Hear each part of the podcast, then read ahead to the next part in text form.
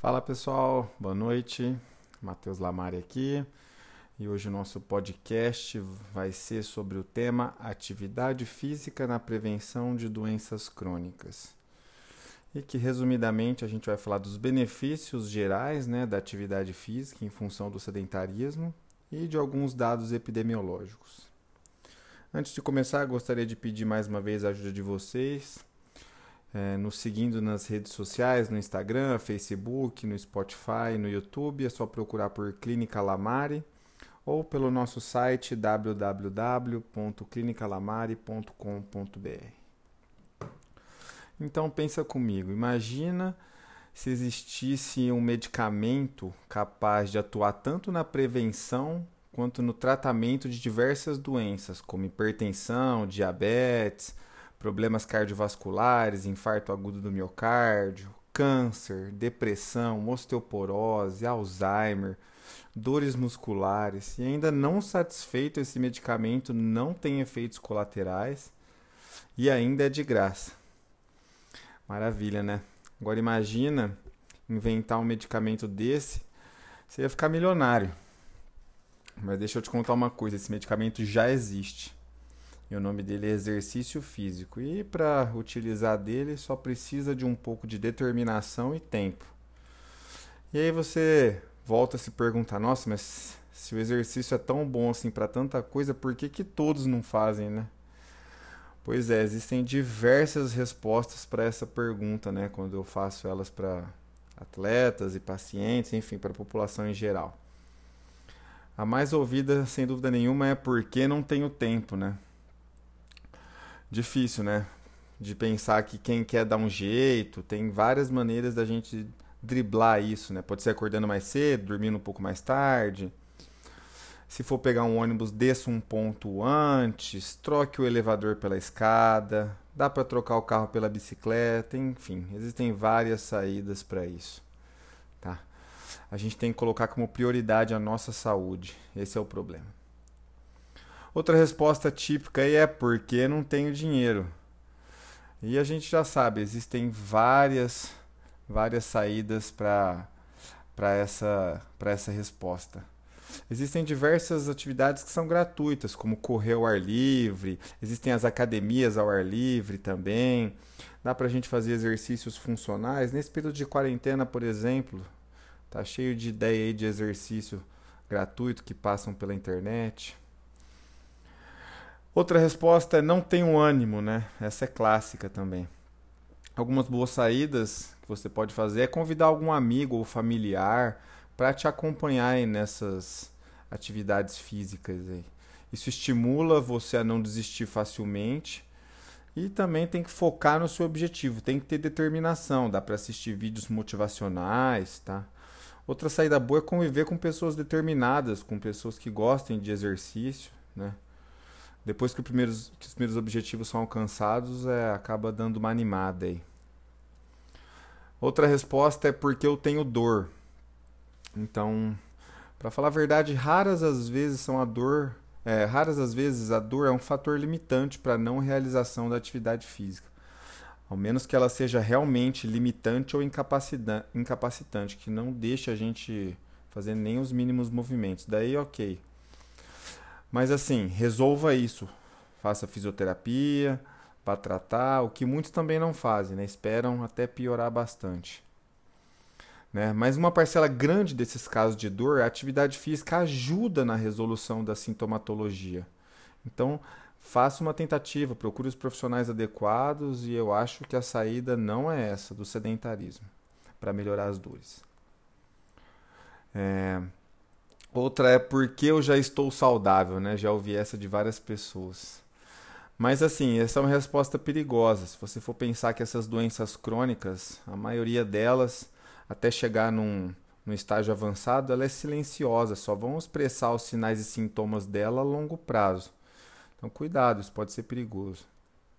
E a última delas é porque o meu trabalho já é um exercício. Isso pode realmente acontecer. É, se o seu trabalho tiver uma intensidade moderada, intensa. Mas mesmo, mesmo nesses casos, é indicado que a gente procure outros ambientes para se exercitar, para a gente espairecer um pouco, respirar novos ares, conhecer outras pessoas. Essa parte social acaba sendo bem importante também. Mas a maioria das pessoas confunde isso, vamos supor. Às vezes, é uma pessoa que faz os serviços domésticos e fala: Não, eu já me sinto bem cansada fazendo os exercícios domésticos e para isso, para mim, isso já é um exercício. Isso, na verdade, pode ser efeito do sedentarismo. A pessoa pode estar se cansando com muito pouco e está confundindo exercício físico com essa falta de capacidade física dela. Pois é, e assim, a gente tem que conhecer os benefícios da atividade física. É, ela melhora e diminui o risco de diversas doenças, acidente vascular encefálico, diabetes, hipertensão, demência, Alzheimer, câncer, complicações de gravidez, dentre outras várias aí. Melhora seu sono, melhora sua insônia. Quem tem essa apneia obstrutiva do sono, tá? A melhora cognitiva, nosso cérebro funciona melhor, oxigena melhor, é, melhora a nossa memória, atenção, velocidade de processamento. Em relação ao ganho de peso, a diminuição de, de tecido adiposo, né? condições crônicas de saúde relacionadas a isso também. A saúde óssea previne bastante osteoporose, é, diminui o risco de lesões por quedas, fraturas. A parte de saúde psiquiátrica, né? Diminui muito os sintomas de depressão e ansiedade. E além disso, melhora a qualidade de vida a sensação de bem-estar geral, se você for pensar aí no caso das liberações de endorfina e tudo mais. Alguns dados epidemiológicos, que alguns números que chamam a atenção.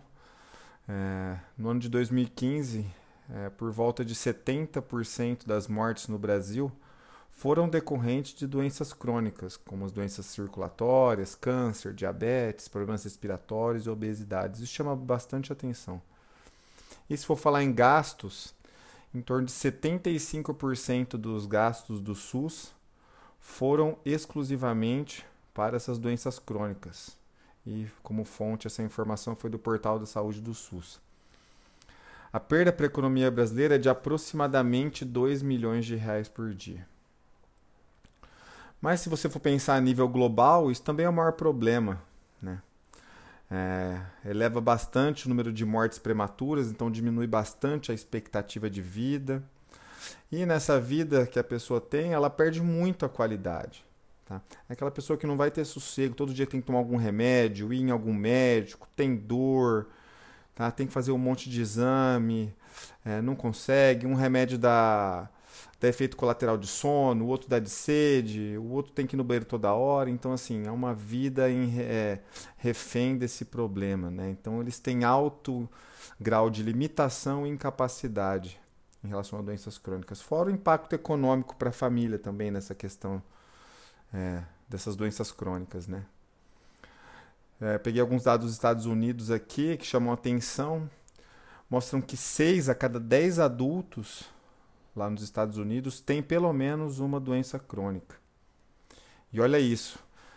De 10 adultos, a cada, é, a cada 10 adultos, 4 têm duas ou mais doenças crônicas, né? Então lidera aí de longe a causa de morte e falta de funcionalidade no país e além disso, também lidera aí os 3,5 trilhões de dólares que, ele, que eles gastam anualmente aí com, com a saúde.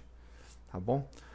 Outras coisas que ajudam é a transição demográfica, né? Se a gente for pensar aí na nossa pirâmide etária do Brasil, que tem se invertido, né? A diminuição da, dos nascidos da taxa de fecundidade, né? As pessoas têm menos filhos e, consequentemente, as pessoas têm vivido mais, né?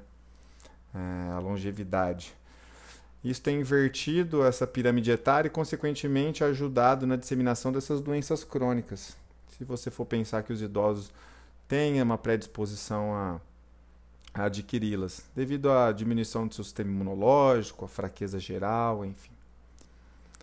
A transição epidemiológica também é um dos fatores que ajuda né, na disseminação dessas doenças crônicas. Se a gente for pensar aí algumas décadas atrás, o grande problema epidemiológico do Brasil era a falta de água tratada, esgoto, desnutrição, que não é mais visto hoje em dia e tem mudado.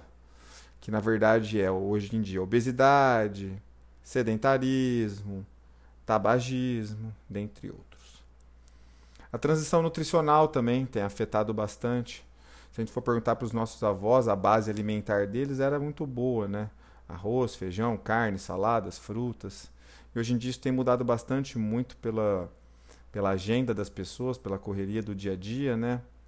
Tem colocado cada vez mais fast foods aí nas suas dietas, esses lanches é, totalmente errados, e isso também ajuda a piorar é, a nossa saúde em geral. A questão da urbanização, né, cidades crescendo desordenadamente, não se preocupando com centros de lazer e recreação, e isso tem atrapalhado também a disseminação da atividade física. E é claro, o crescimento social, a dificuldade de, de acesso à unidade de saúde. Lembrando que qualquer pessoa de qualquer nível socioeconômico pode ser acometido por essas doenças crônicas, mas ela acaba sendo mais intensa em alguns grupos vulneráveis, como os idosos, a gente falou agora há pouco, indivíduos de baixa escolaridade, pelo, pela dificuldade do entendimento do que é a saúde, dos pontos da saúde, alimentação, atividade física. Também indivíduos de baixa renda, pela dificuldade de encontro, de chegar em unidades de saúde, tá? de ter acesso a alimentos recomendados e tudo mais. E é importante a gente saber quais são os principais fatores de riscos comportamentais né, para a mortalidade em relação a essas doenças. No site da OMS, em 2010, eles trazem uma ordem que o primeiro, que o primeiro fator de risco comportamental é a pressão alta seguido pelo tabagismo, depois a glicemia alta, em quarto lugar o sedentarismo e depois o sobrepeso.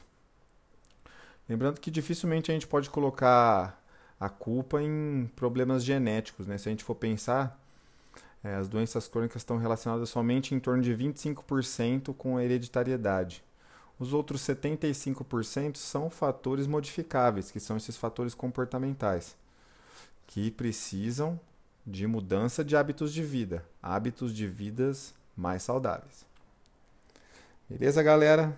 Espero que tenha ajudado a vocês a refletir um pouco sobre isso e em breve trago mais informações. Obrigado.